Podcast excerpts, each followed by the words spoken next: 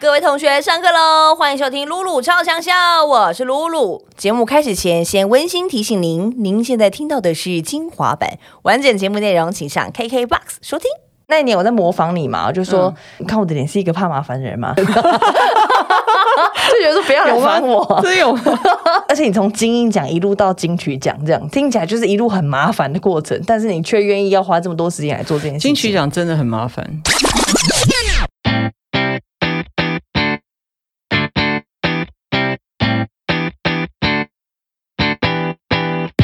露露超强校上课了，我是班长露露。最近冰冰冰冰刚过了金曲三二，是三二不是三一哦。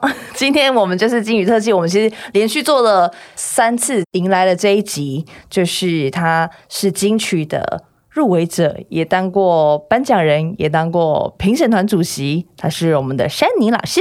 嗨，大家好。嗨，山妮老师，我有这样吗？没有，没有，没有，没有。我只是想说，就是用这种很平静的，这个被你模仿的阴影。还有吗？都哎，我们刚刚才发现，事情已经过了两年了。对，已经两年了，好恐怖哦，超可怕的。我其实是你刚刚跟我讲，我才嗯回溯到上次跟你见面，好像已经是两年前。对，金曲奖的时候，金曲三十是那一年，您是那个主席嘛？对。然后今年金曲三二出场的身份是一个颁奖颁奖人的身份，可是后来就是这几天金曲奖过后，我就开始看各种大家写的就是评论啊、报道啊，嗯，就是蛮多人在就一个东西讨论度很高的是你的那一段引言，嗯，那是你自己写的嘛？对，每年的颁奖稿都是我自己写的。那段你就是真的是讲的很流畅之余，又句句的打中。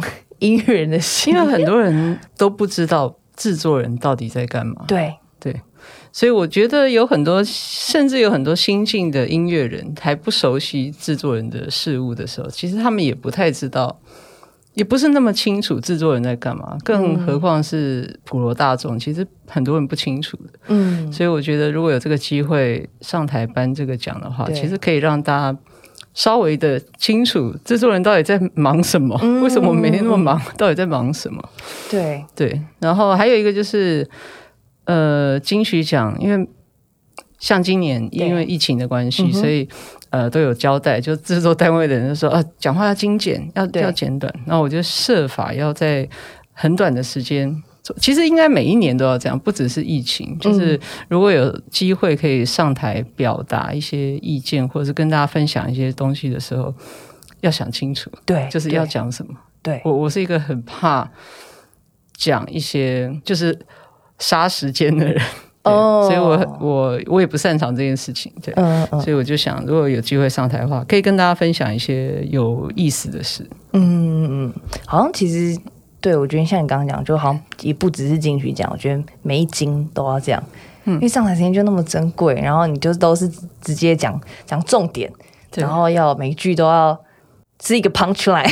对，有我今天就要看到有一个评论就在说，哦，今年的 punch line 又落在那个三立老师的的那一段引言，嗯，然后很多人都会分享，我觉得我觉得这个我觉得蛮有趣的，就是你说那个学会做好一件不喜欢的。嗯，事情学会做好不喜欢的事情，才能让你更喜欢自己现在正在做的事。嗯，很有。其实，其实它适用在很多工作上。我相信，在你的工作范畴，其实也是这样子。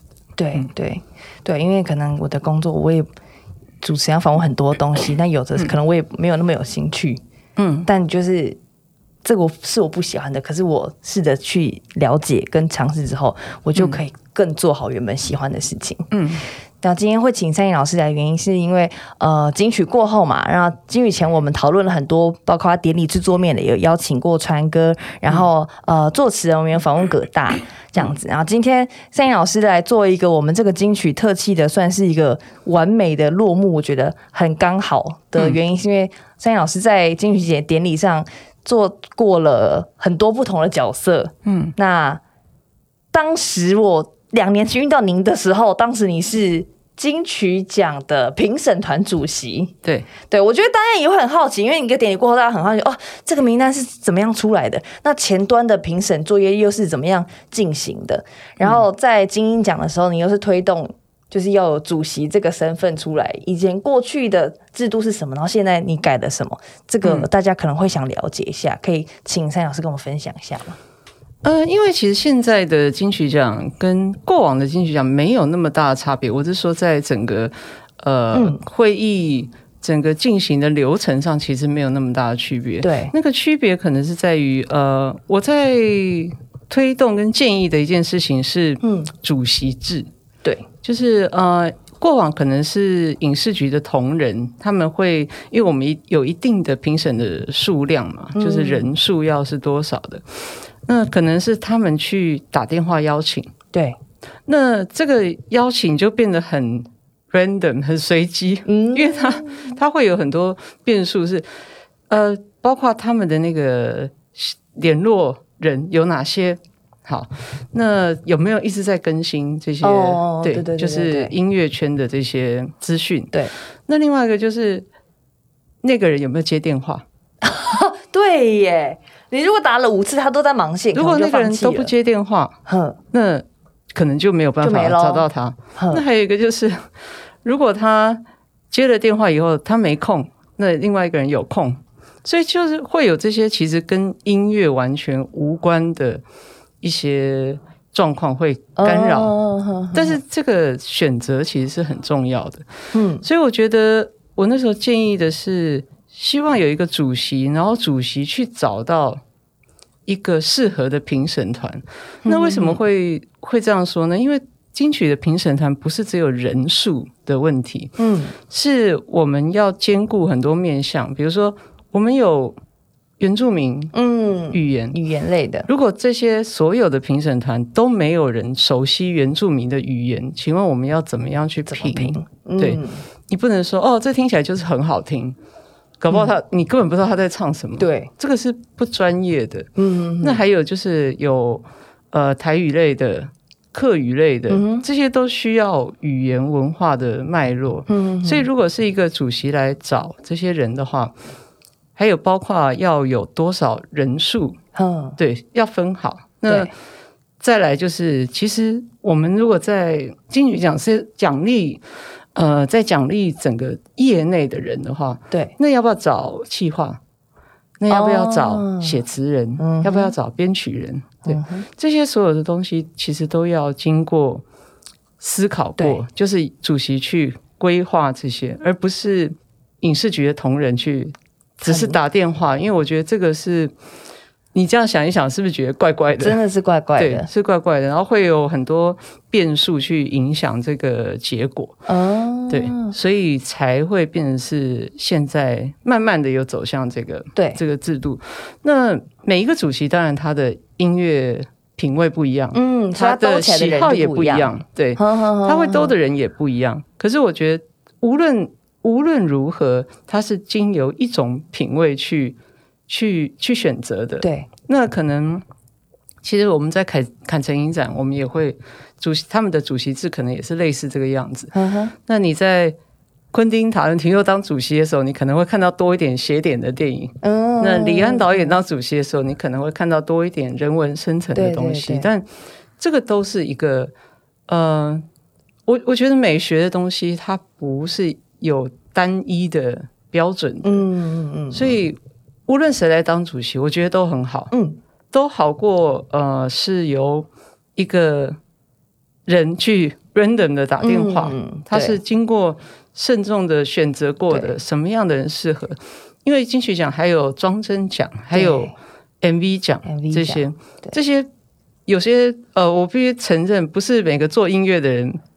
视觉的品味都一样好的，对，嗯，就这，它又是另外一个专业，对。那怎么样能够让这些做视觉影像的人觉得被鼓励到？当然要有专业的人，所以每一个，比如说 MV 奖、装帧奖这些视觉的人，又会有一个呃属于那个类别的的召集人。哦，对。所以这些都是有召集人的，对，再去再去呃找下面要找什么样的人，所以哦，我觉得现在的制度会比过去就是再进化一点，对，对我觉得会走向更专业而且是有想法的。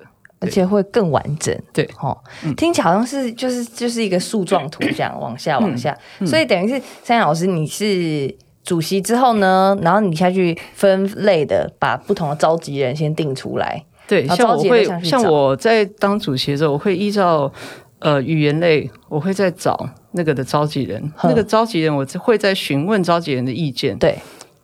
需要再找什么样的评审。对，对，所以其实是一个很漫长的过程。但是一开始也其实也也跟呃文化部沟通了一阵子，因为他们需要，他们很愿意做这件事，但是他们不懂怎么这过程怎么变那么漫长。嗯，但是找人怎么会变得这么难？对，因为要一个一个一个一个的问，对对，就变得比较前期比较花时间，但我觉得是很值得。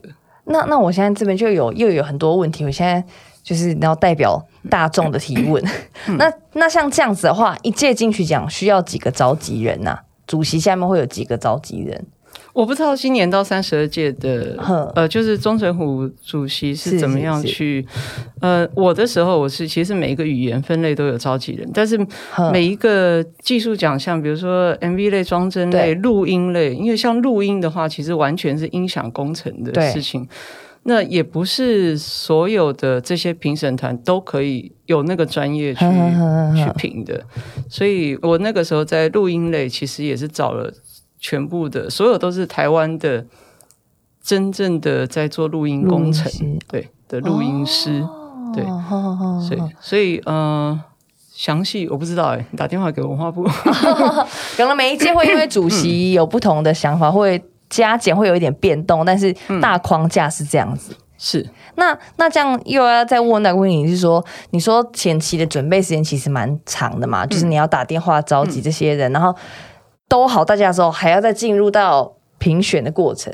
那从确定主席之后，然后到真正进入到评选，这个时间是大概多久？然后又要开始要评选到把这个入围件数出来，又大概要花？这很漫长，因为像今年有两万多件嘛，对，两万一千三百四十九件。就是主席确认了所有的评审名单之后，因为，呃有一个初审的过程，还有一个决审，决胜，呃嗯，就是呃复审，然后再决审。